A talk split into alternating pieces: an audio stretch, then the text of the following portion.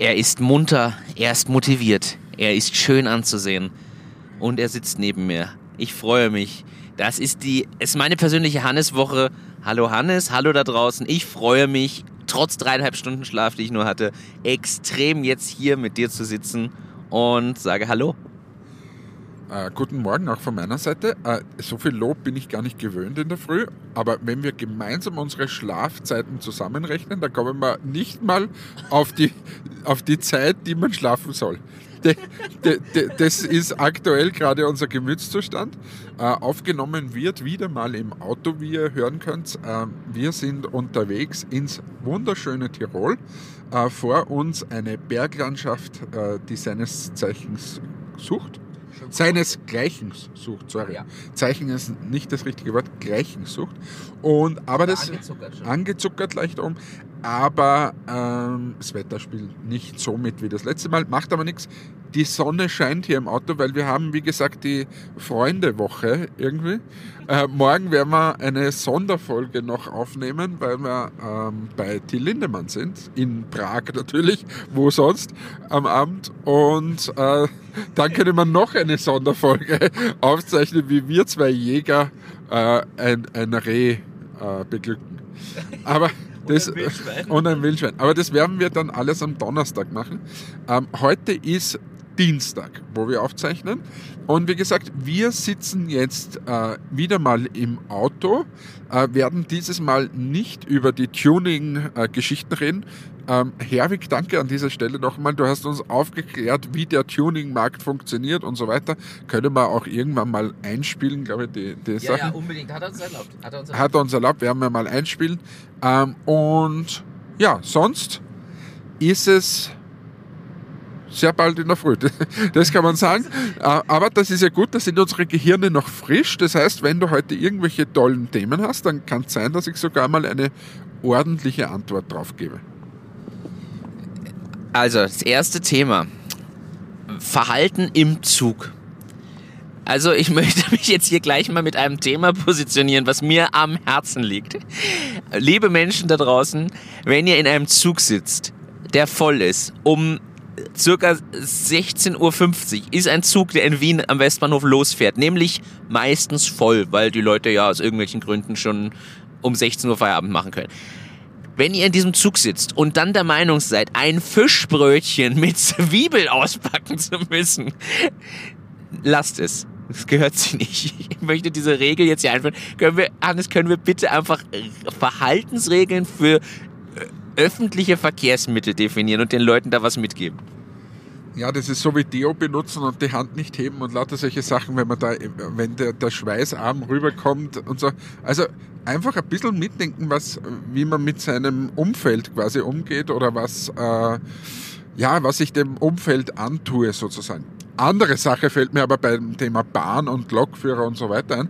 Hatte gestern ein Jahresgespräch mit einem äh, lieben Kunden von mir und ähm, da wurde mir erzählt, dass die Lokführer in Deutschland aktuell gerade 11% mehr Lohn fordern, Tarifvertrag, aber auch, das, das kennen wir, aber auch zusätzlich zu diesen 11% eine Arbeitszeitverkürzung. Und dann kommen sie auf 25%. Das heißt, die fordern heuer 25% mehr, wenn man weiß, dass die Deutsche Bahn quasi immer extrem pünktlich ankommt und ein gutes Image hat. Und zweitens, seit Jahrzehnten subventioniert wird vom Staat, ist es wohl eine Forderung, die, die etwas schwierig ist. Aber sie haben zum Glück dann schon mal äh, angeboten, dass sie Streiks machen in der Weihnachtswoche, äh, damit die Leute ja nicht zu ihren Familien zurückkommen. Ähm, also alles ein sympathisches äh, Miteinander in Deutschland. Da. Das sind doch mal News. Äh, bleiben wir aber beim Thema Bahn. Also ich, ich, möchte da gar nicht Großstellung zu beziehen, weil ich glaube, da kann man jetzt nur, egal was ich sage, machen wir nur noch mehr, noch mehr Nicht-Freunde, ähm, weil ich das auch sehr gewagt finde, diese Forderung. Aber Thema Bahn, hast du das mit dem neuen Nightjet mitbekommen? Der erste Nightjet von der Neubestellung in Österreich ist jetzt da. Durch Covid etwas verzögert ausgeliefert. Österreich, also die ÖBB genau genommen, die österreichischen Bundesbahn, bekommen 33 neue Nightjets. Und der erste ist gestern früh gestartet und du wirst es nicht glauben, ich habe den tatsächlich, ohne es zu wissen, in Amstetten gesehen. Äh, ich habe mich nur gewundert, als der da stand. Ich dachte, hä, der schaut ja irgendwie so sauber aus. Warum ist der so sauber? Und heute habe ich gelesen, äh, oder na, gestern Abend habe ich dann gelesen, ja, neuer Nightjet unterwegs, der tourt durch Österreich, startet in Wien und fährt dann einmal irgendwie nach Norden, nach Westen, nach weiter im Westen, dann wieder irgendwie zurück und in Süden. Also der macht eine Österreich-Rundtour, damit der Zug mal das Land gesehen hat, in dem er dann öfter unterwegs ist, glaube ich. Also ich vermute, das wird der Grund sein. Also ich habe nur Bilder davon gesehen und ich habe mich bei den Bildern war so ein Bild dabei, wo die Füße bei einem herausgehangen sind. Und dann habe ich mir schon gedacht, gut, dass sie bei einem neuen Zug und neuen Nightjet das gleich mitbedacht haben, dass, dass, dass es große Menschen gibt. Aber mehr kann ich zu dem Thema nicht beitragen. Ja, ich habe das, ich hab das in, dem, in der Kommentarspalte im Standard gelesen. Die kann ich übrigens generell empfehlen. Wenn mal wer traurig ist, macht die Kommentarspalte vom Standard auf. Äh, es heitert immer wieder. Und da war dieselbe Diskussion. Äh, haben auch alle gesagt, naja, ist irgendwie komisch, dass das so klein ist und so kurz. äh, ist äh, interessant. Für mich die Frage, warum brauche ich 33 Nightjets. Wir haben ja scheinbar einen Lokführermangel. Das heißt, die Hälfte von denen steht ja ohnehin rum. Ich habe keine Ahnung, ob wir da auch Lokführermangel haben. Ich habe nur jetzt gehört, dass überhaupt in, in vielen Berufen, auch zum Beispiel Pflegeberufe, ob es jetzt Ach, das, Al das nein, Alten- und Pflegeheim oder so, aber auch mittlerweile Krankenhaus und Co., einfach immer mehr Betten überall gesperrt wird. Das so, heißt, wir haben ja. die Infrastruktur, ja. ist ähnlich wie bei, beim Nightjet, wir haben dann viele Züge, nur, nur, kann nur, nur, kann sie keiner fahren oder kann sie keiner, oder wir können kein Intensivbett aufsperren, weil einfach hier und da wieder mal ein Pfleger fehlt. Also das heißt, infrastrukturell sind wir gut, aber bei den Menschen eher nicht. Ich frage mich nur, wo diese ganzen Menschen sind. Also offensichtlich sind während oder nach Corona äh, einfach viele Menschen wieder zurück in deren Heimatländer gegangen. Dann, glaube ich, war es so, dass... Ah, hier läutet es bei mir. Warte mal, ich muss hier abdrehen kurz. Sorry. Sorry für diese Störung hier.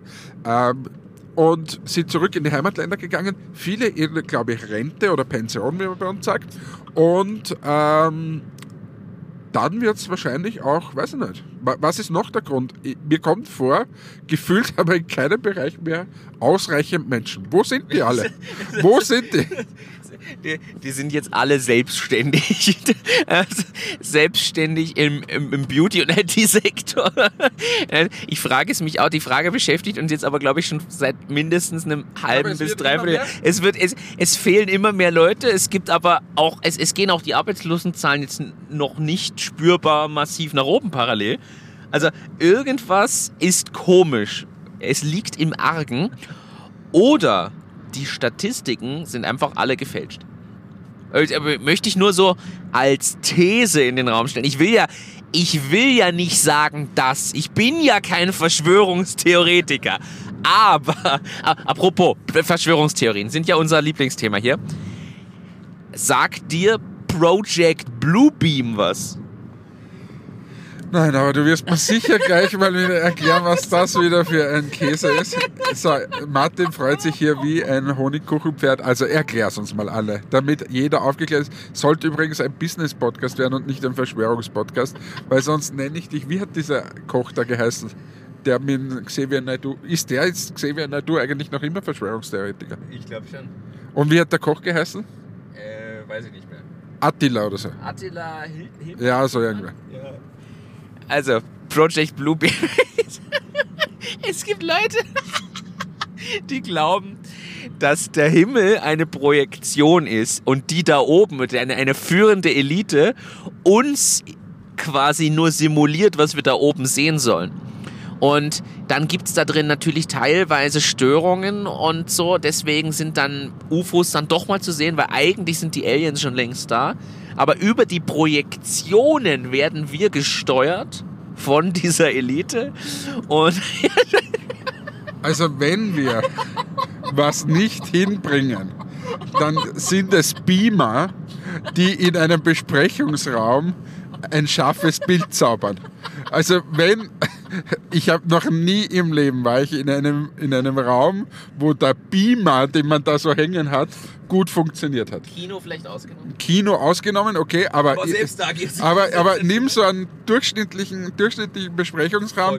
Also gibt es immer Probleme mit dem Beamer. Und Ja. dann frage ich mich, wie soll denn das da oben projiziert werden? Aber ist nur eine, eine These meinerseits. schließe ich mich an. Also das zur Erheiterung, man merkt, 7.30 Uhr bis 7.40 Uhr ist genau unsere Zeit für die harten Themen. Ich muss leider gestehen, dass, dass mein, mein Trello, oh, mein Trello ist da. Jetzt habe ich meine Notizliste wieder. Jetzt können wir in die Business-Themen wechseln. Also alle freuen sich schon. Ich habe hier folgende äh, Themen. Erstens, habe ich dir, glaube ich, sogar geschickt. Was hältst du denn von Wettbewerben in professionellen Berufen? Also es gibt ja zum Beispiel die Lehrlingsmeisterschaften, das sagt dir sicher was, auch deine diversen Firmen, wo du schon tätig warst. Äh, Finde ich ja spannend. Also äh, zur Erklärung für alle, man kann sich als Lehrling, also als Auszubildender bei so internationalen Wettbewerben behaupten und dann wird das Land immer vertreten in den verschiedenen Berufsgruppen. Passt es so von der Zusammenfassung? Ja.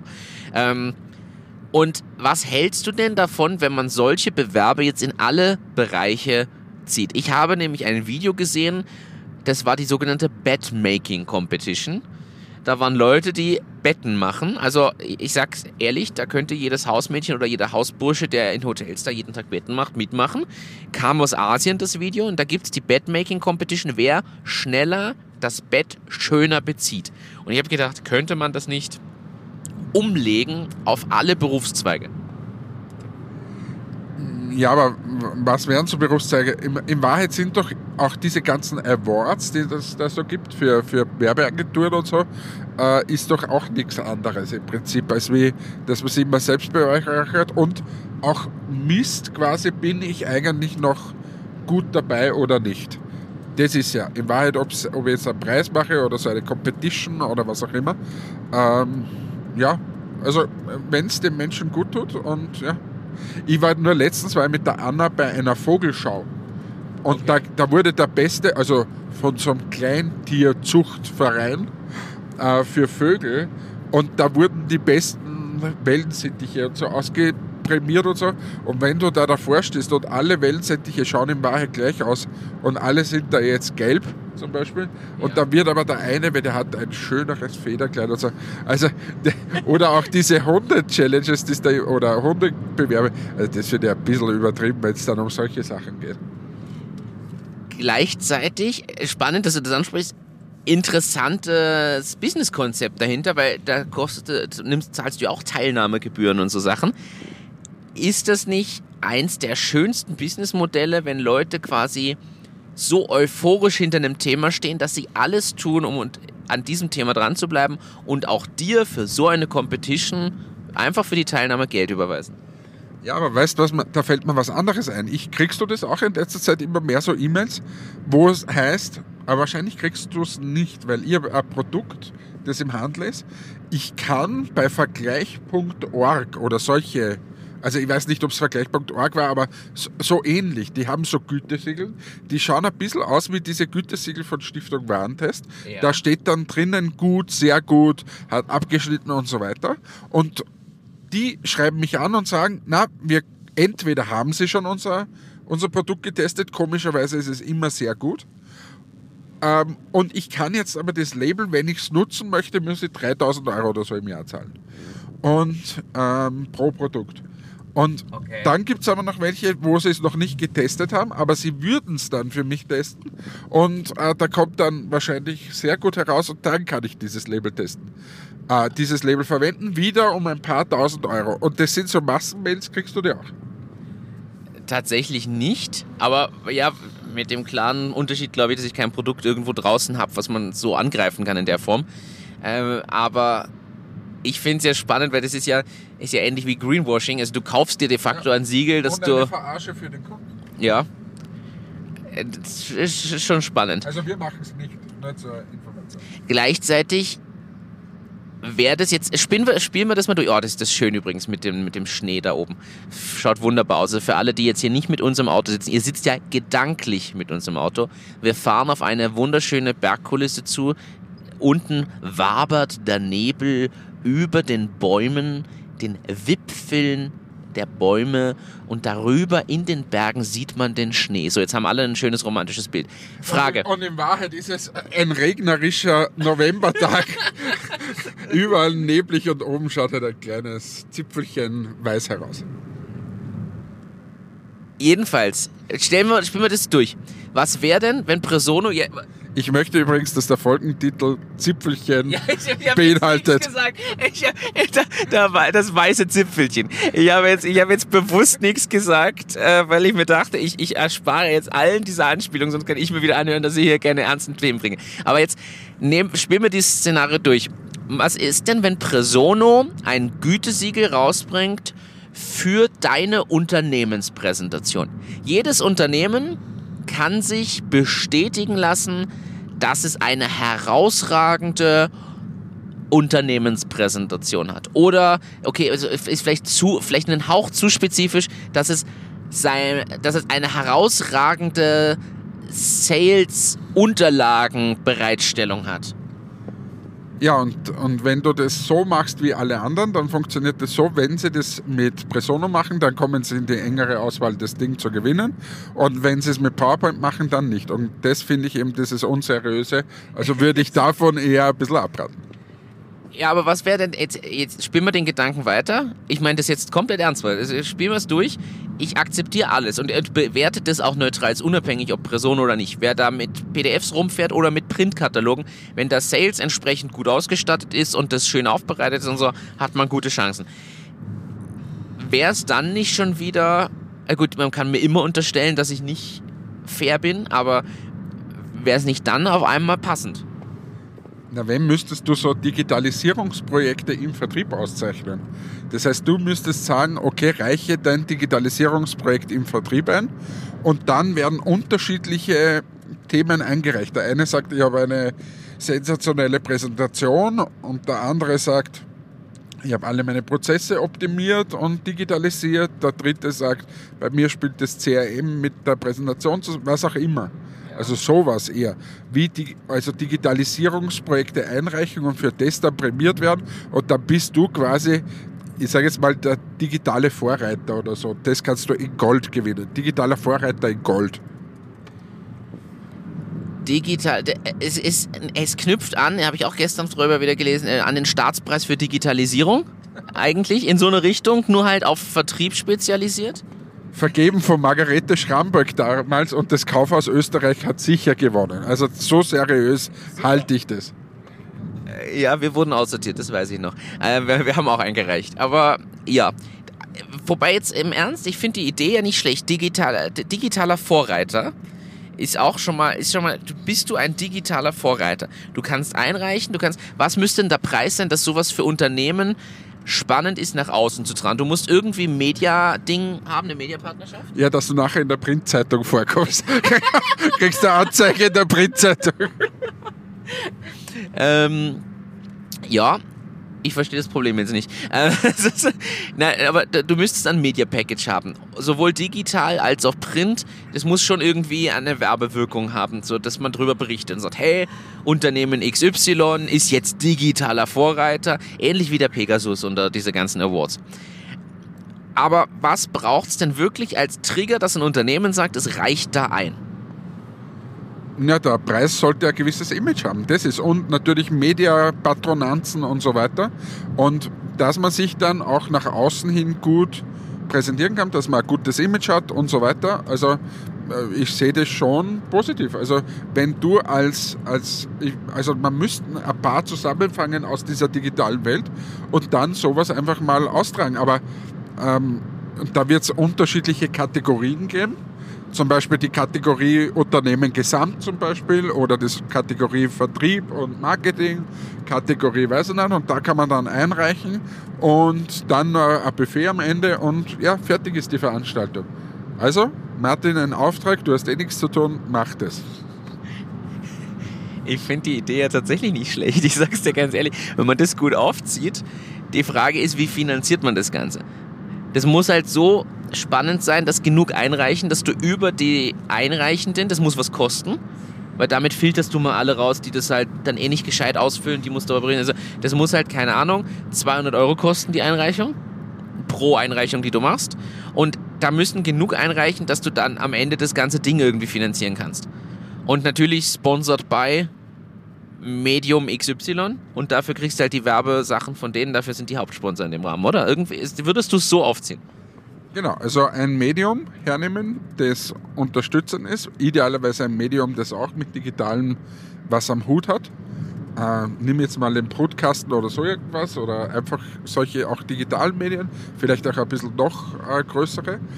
Dann äh, eine Bank zum Beispiel. Äh, Shoutout an Johannes Bracher. Johannes, du könntest da dabei sein in dieser Geburtsstunde.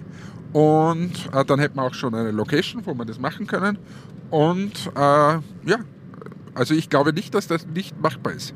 Und wenn du Event-Informationen und Unterstützung brauchst, dann kannst du bei mir die offene Tür eintreten, wie man so schön sagt. Wir sollten das tun. Ich bin da irgendwie äh, angestachelt. Ähm, äh, schönes Thema, schönes Thema. Da sollte man noch mal, da sollte man noch drüber nachdenken. Ich freue mich dann auf so Einreichungen. Bei uns hat der Herbert nur die, die Präsentation, die hat er ausdruckt in seine Klarsichtfolien. Sowas, weißt so wie, wie wir bei Presono immer mitbekommen, wenn, wenn, du da bist. Also bei uns, da fährt der Vertrieb raus mit den Klarsichtfolien und diese Klarsichtfolien, die haben wir jetzt wirklich im PowerPoint gebracht. Und wir haben es zuerst abfotografiert oder eingescannt. Sowas freue ich mich schon. Wo ja. du dann aussortieren musst. Wobei gleichzeitig kann das vielleicht sogar ein Goldgewinner sein, wenn jemand wirklich bis jetzt noch mit Papier arbeitet und dann alles auf vollautomatisiert digitalisiert umstellt. Und dann auf PowerPoint umstellt. dann ist das schon ein Riesenschritt. Anderes Thema. Ich bleibe bei Business-Themen. Ich, ich, ich stelle dir eine Frage. Also ich war gestern zu einem Termin in Wien bin dann zu Fuß zum Stephansplatz gegangen, weil ich keine Lust hatte, für zwei Stationen dann mit U-Bahn umzusteigen, sondern bin zu Fuß hin und dann in die U-Bahn gestiegen. Und am Stephansplatz bin ich so und habe mir auf einmal gedacht, hey, ich bin unsicher, ob ich jemals im Stephansdom war. Und ich war wirklich unsicher. Ich weiß es noch nicht, ob ich schon mal drin war oder nicht. Ich bin dann einfach in den Stephansdom gegangen, weil ich hatte noch Zeit, bis mein Zug fährt. Da habe ich gedacht, den schaue ich mir jetzt zehn Minuten an. Nachdem ich mit Kirchen nicht allzu viel anfangen kann und sie zwar architektonisch schön finde, aber brauche jetzt nicht viel Zeit dafür. Bin halt rein. Sorry. Alles gut. Ähm, es macht sich gut beim Rundum-Mikro im Auto. Alles gut. Ähm, bin in den Dom rein. Und ich glaube dann rückblickend, ich glaube, ich war schon mal drin, aber habe mir das halt angeschaut, fünf Minuten lang. Wunderschön, alles toll. Und dann gibt es, wenn man da so rausgehen will, seitlich den Domshop. Den Stephans Dom-Shop. Und dann habe ich mir kurz überlegt, ich muss den schlechten Witz leider auch bringen, also Dom und Sub, ich habe kurz überlegt, gibt es da noch den Sub-Shop, aber das ist jetzt ein Insider für alle, die in dieser Szene daheim sind.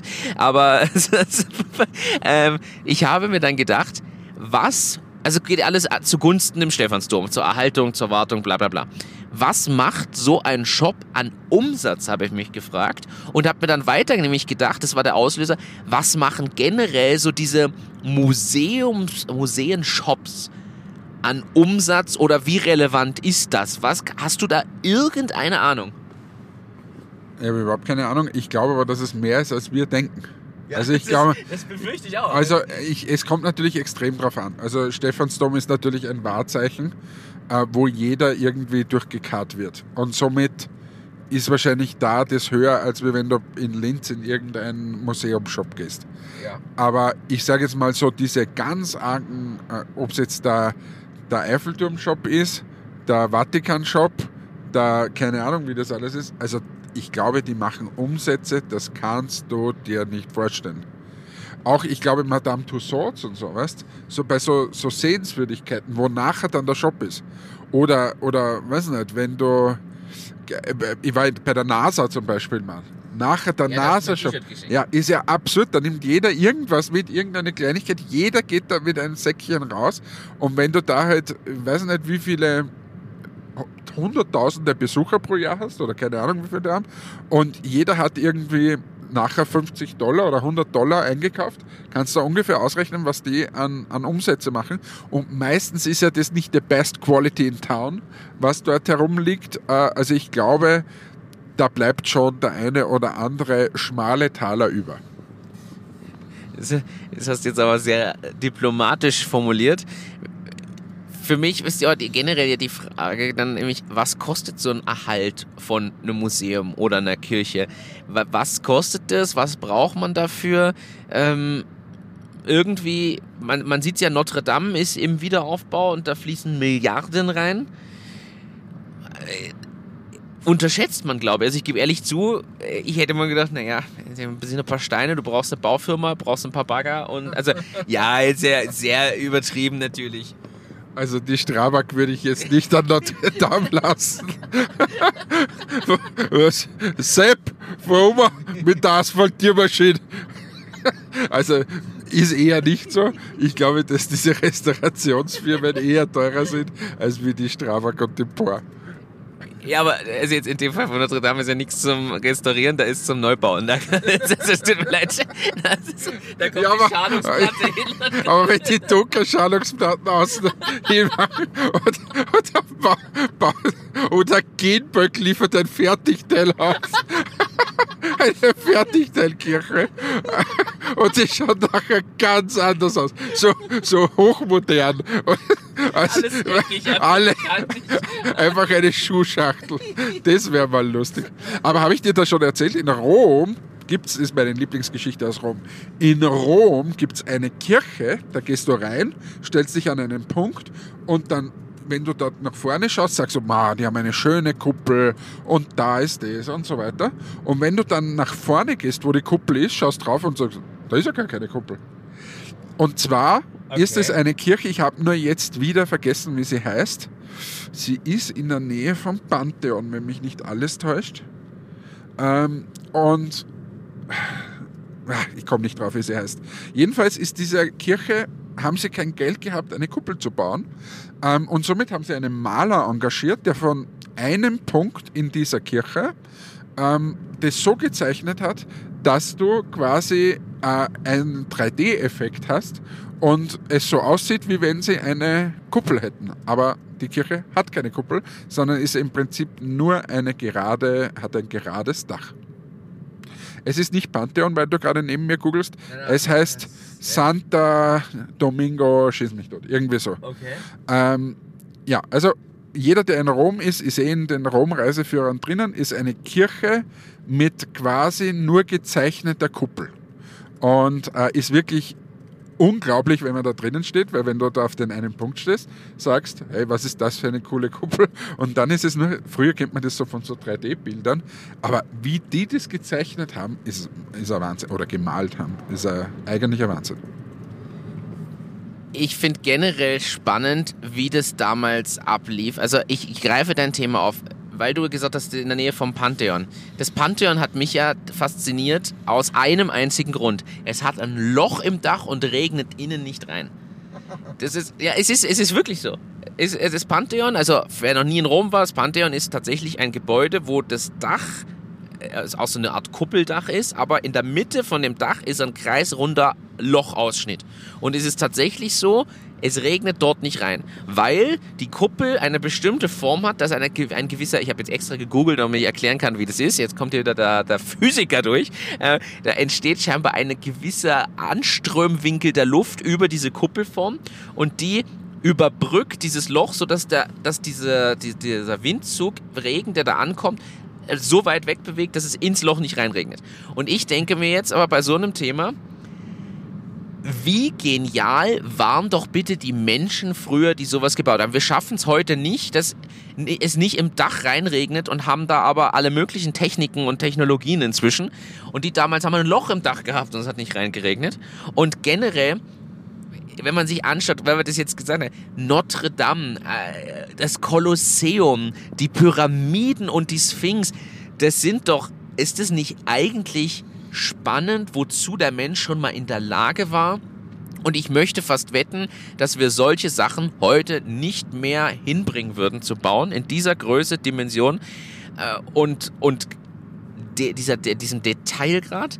Ich, ich finde das, und das spielt ein bisschen auf das an, was du das letzte Mal hattest, mit lebenslangem, ah, okay, also hier Einwurf vom Hannes. Sant Ignacio di Lo, Loyola in Campo Marzio. Achso, ist ja aber eigentlich italienisch, jetzt habe ich Spanisch ausgesprochen. Also Sant Ignazio äh, ist die Kirche. Genau, und dort ist, hat ja keine Kuppel, aber sie ist, wie nennen sie es, perspektivische Fresken. Das ist alles nicht echt. Na, das ist schon echt, was du da gerade siehst. Ja. Aber drinnen, Achso, innen, okay. Ich dachte jetzt von außen, die ist auch nur angemalt. Ist- also, äh, googelt mal St. Ignazio Kirche in Rom.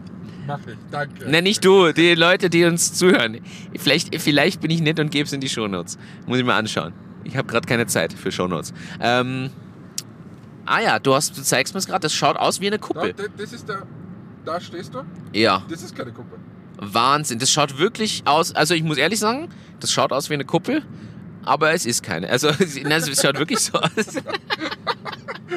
Perfektes Thema für einen Podcast, muss man sagen. Also ich beschreibe das mal auf dem Bild. Sieht man Fresken in gotischem Stil. Ähm.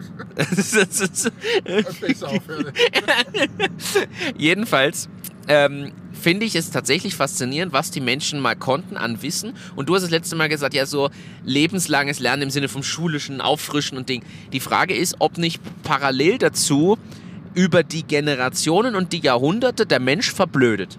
An mancher Stelle bilden wir uns zwar ein, viel weiter zu sein in der Forschung und Wissenschaft, aber ich bilde mir ein, dass bestimmte Dinge verloren gehen, wo der Mensch wirklich schon mal weiter war. Und ich spreche jetzt tatsächlich von Pyramiden und Co. Ich rede nicht von den Sklaven, die dabei gestorben sind. Wobei in Katar machen wir das ja auch. Also, äh, Sprach jemand, dem ich gerade ein Bild von einer Kirche gezeigt habe, von außen und er geglaubt hat, dass es nur hingezeichnet ist. Beweis. aber meine, meine, meine ehrliche Frage ist, ob nicht so schön Baufirmen heutzutage sind, aber ob nicht tatsächlich das manuelle Handwerk vor Tausenden von Jahren teilweise besser war. Ja, interessiert mich gerade nicht. Mich interessiert trotzdem. Nein, mich interessiert gerade was anderes. Wir fahren gerade bei einer Firma vorbei. Da fahren wir jetzt schon zum 20. Mal gefühlt vorbei. Und ich habe dir jedes Mal gesagt, das ist eine Firma, wo Presono theoretisch äh, passen würde.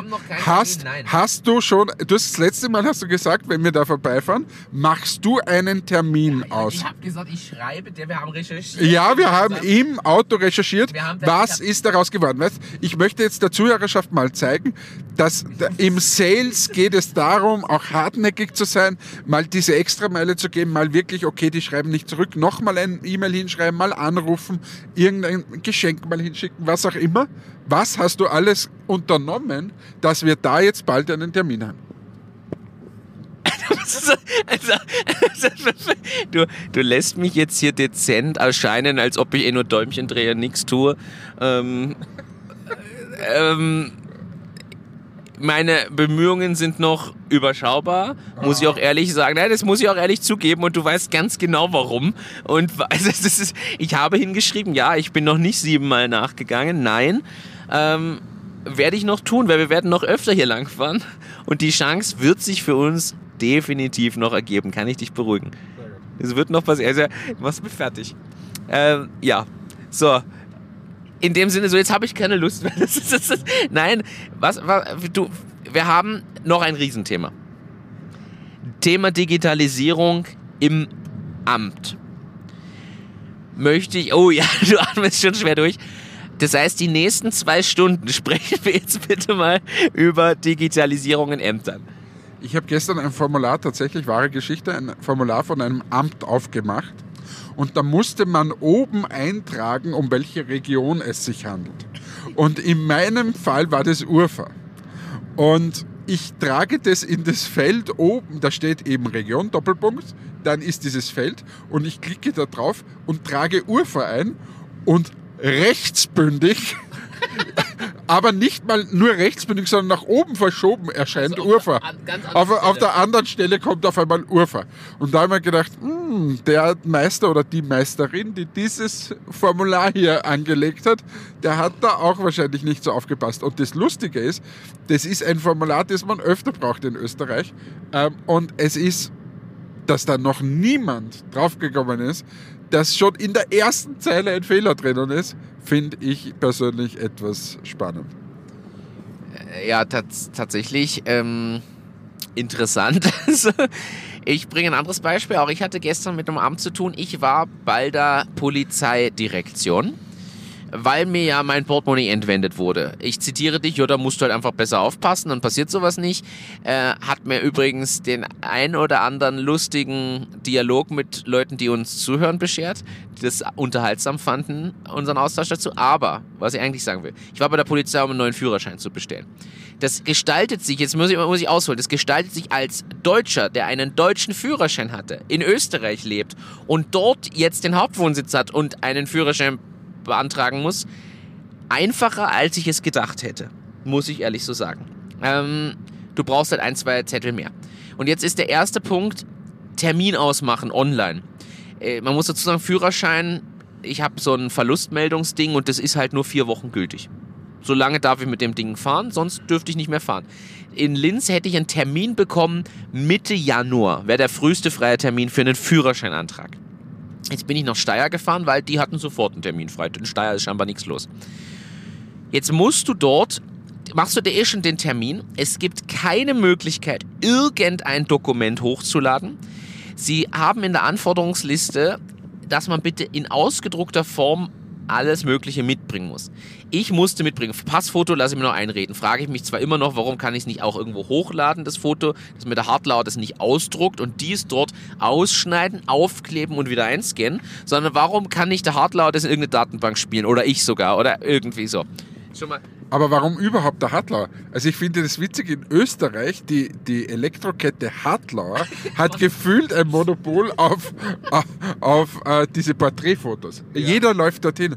Aber warum eigentlich? Ich muss dir ehrlich gestehen, dass ich nicht wüsste, wo ich ein biometrisches Passfoto, was wirklich passt, wo ich auch wem die Schuld geben kann, wenn es dann nicht passt und hingehe und nichts raufzahle, machen kann. Fotografen, keine Ahnung, werden das auch anbieten. Müsste ich suchen, müsste ich einen Termin machen. Beim Hardler, ich bin halt Samstag hin und war fünf Minuten später aus dem Ding wieder raus. Ohne, äh, das, das haben sie schon gut gelöst, finde ich. Naja, aber warum machen es andere nicht? Warum macht es nur der? Könnt, jeder andere könnte es auch machen. Machst du bei Entmatics jetzt einfach eine biometrische Passfoto-Ecke auf? Na, es müsste ja wer machen, der quasi so ein flächendeckendes Netz hat. So. Aber wer das nicht, wer das nicht einfach. Discounter oder so. Egal wer es ist. Aber wenn, sagen wir mal, stell dir mal vor, der, der Hofer stellt am, in jede Filiale so eine Fotobox hinein. Ist dann das Geschäft von Hartler tot? Nein, weil ich glaube, dass der Luxus tatsächlich ist, dass du nicht wieder mit einem Automaten arbeiten musst. Da stellt sich ein Mensch hin und macht ein Foto beim Hardlauer. Also ich, da wo ich bin, ist keine Fotobox. Da steht, kommt die, also ist auch spannend, dass das alle Hardlauer Mitarbeiter und Mitarbeiterinnen scheinbar können. Also das spricht jetzt auch nicht für die Komplexität von dem Ganzen. Aber die, die ich kam da rein und gesagt, ich brauche das ja, gehen Sie rein, setzen sich hin. Die hatte das Foto gemacht, da haben mir die Haare noch nicht mal gerichtet gehabt. Äh, also die, das, ich glaube, dass der Mensch, wen will, wo man das Vertrauen hat, die wissen genau, wie das sein muss. Und wenn ich mich in den Automaten setze für biometrisches Foto, habe ich auch schon mal gemacht, dann steht da nicht lächeln und Ding. Die Frage ist natürlich, ob die Technologie inzwischen so weit ist, dass die erkennt, dass ich Dinge falsch mache und dann sagt, wir müssen das Foto nochmal machen, weil sie haben zu sehr gelächelt zum Beispiel. Dann wird es spannend. Solange das nicht gegeben ist und nicht garantiert ist, dass mein Foto funktioniert, glaube ich, funktioniert es nicht. Perfektes Thema übrigens. Werbespruch von Hartler war jahrelang oder ist vielleicht Tigern immer noch Tigern Sie zum Löwen und ich möchte, dass der Titel der Folge heißt Tigern Sie zum weißen Zipfel. Aber ist mir nur gerade so eingefallen, während du da wieder philosophiert hast. Aber ja, also ich bin bei dir, aber es ist trotzdem spannend, dass die eigentlich hier in Österreich ein Monopol haben. Da, da, tatsächlich, also super Side-Topic und mega spannend. Äh, wirklich, jetzt meine ich auch voll ernst. Weil die verdienen sicher nicht schlecht mit dem. Ich glaube, äh, ja, vor allem, es kostet eigentlich nicht viel. Was habe ich jetzt gezahlt? Oh, nicht viel, so mal in Relation. Was, was habe ich gezahlt? 15 Euro, glaube ich? Äh, irgend sowas, was jetzt dafür, dass du aber sagst, hey, ich muss mir keine Gedanken um das Ding machen, weil ich habe es abgegeben und ich wusste, das passt. Ähm, äh, interessant, ja. Was ich sagen wollte, so, also warum nicht das Foto schon mal hochladen? Nein. Ich bin dort angekommen mit meinem ausgedruckten Meldezettel, was ein Wunder ist, dass ich den überhaupt noch irgendwo habe. Ich habe den nur, weil die Ämter den eh ständig ausgedruckt brauchen. Ein ausgedruckter Meldezettel Dann bin ich mit einem ausgedruckten, gestempelten Zettel von meinem Augenarzt hin, weil ich war ja Augenlasern im Frühjahr und habe das Problem in meinem Führerschein, mit meinem alten, ist die Brille eingetragen. Das heißt, die muss ich auch gleich austragen lassen, weil sonst habe ich wieder ein Problem. Brauche ich einen gestempelten, ausgedruckten Zettel, der nicht älter ist als x Monate. Ich war also gestern früh noch schnell beim Augenarzt, habe mir den Wisch neu geholt. Dankenswerterweise wurde mir der auch ausgestellt. So, habe also schon zwei Zettel. Dann natürlich den Reisepass, die Fotos und dann in ausgedruckter Form die Anzeige über den Verlust, äh, also über den Diebstahl des Führerscheins, den ich ja bei der Polizei gemacht habe, kann die nicht einsehen, sondern braucht den Zettel. So, habe mich schon mal, habe ich schon gedacht, okay, was ist alles? Dann nimmt sie das, schickt mich aus dem Raum raus, weil man darf in diesem Beamtenzimmer, wo auch Sitzplätze waren, nicht warten. Ich musste draußen Platz nehmen, während sie das gemacht hat. Dann holt sie mich rein, drückt mir einen ausgedruckten Zettel in die Hand mit, ähm, mit, mit irgendeiner Info und sagt dann, ob ich bar oder mit Karte zahlen will. Ich natürlich, ich mit Karte, weil ich kann gerade kein Bargeld abheben, weil ich habe noch keine funktionierende Bankomatkarte. Keine neue, also seit gestern dann schon, aber vorher hatte ich die noch nicht sage ich mit Karte, damit ich mit Apple Pay zahlen kann. Was macht sie? Macht er handschriftliche Bemerkung auf dem Zettel, den sie mir in die Hand gedrückt hat sagt dann, jetzt müssen Sie in Raum so und so gehen, am anderen Ende des Gangs. Dann gehe ich in Raum so und so, lege der den Zettel hin, zahle dort mit Karte, die druckt einen anderen Zettel aus, macht da handschriftliches Ding, gibt mir das mit. Also sie druckt sogar zwei Zettel aus. Ich renne zurück ins erste Büro, kriege einen der zwei Zettel in die Hand gedrückt, gebe ihr den anderen und dann sagt sie, ja, jetzt ist erledigt. Das ist mal Digitalisierung. Dieses Amt könnte übrigens in der Kategorie digitalisiertes Amt mitmachen, würde aber wahrscheinlich den digitalen Vorreiter in Gold nicht gewinnen. In diesem Sinne wünschen wir euch eine tolle Woche. Wir sind angekommen und digitalisieren jetzt die Welt. In diesem Sinne, tschüss, ciao, baba, euer Hannes. Danke fürs Einschalten, danke fürs dabei sein. Danke, Hannes, für diese unterhaltsame Autofahrt. Und bis zum nächsten Mal. Wir nehmen wahrscheinlich einfach Spezialfolgen auf die nächsten Tage, die dann irgendwann nächste Woche mit reinkommen. In dem Sinne, macht's gut. Danke, ciao, ciao.